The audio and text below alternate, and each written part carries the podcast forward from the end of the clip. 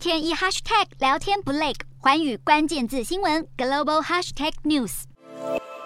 日本外务大臣林芳正与南韩外交部长朴正手肘碰手肘，记录下两国释出友好善意的重要一刻。朴正在十八号抵达东京，是将近五年来再度有南韩外长造访日本。虽然目前无法得知双方的会谈内容，但朴正表示他会传达总统尹锡悦的和解诚意，盼望解决日韩两国的历史恩怨。还誓言在北韩的核武飞弹问题上加强合作。日本在上世纪占领朝鲜半岛，衍生出许多争议，从日方强迫劳动的征用工争议，到南韩法院下令扣押二战时期强征劳工的日企资产等等。不过，两国已经同意要尽早解决强征劳工的赔偿问题。日本官员对此补充，尽管改善两国关系很重要，但还是要看南韩政府的提案而定。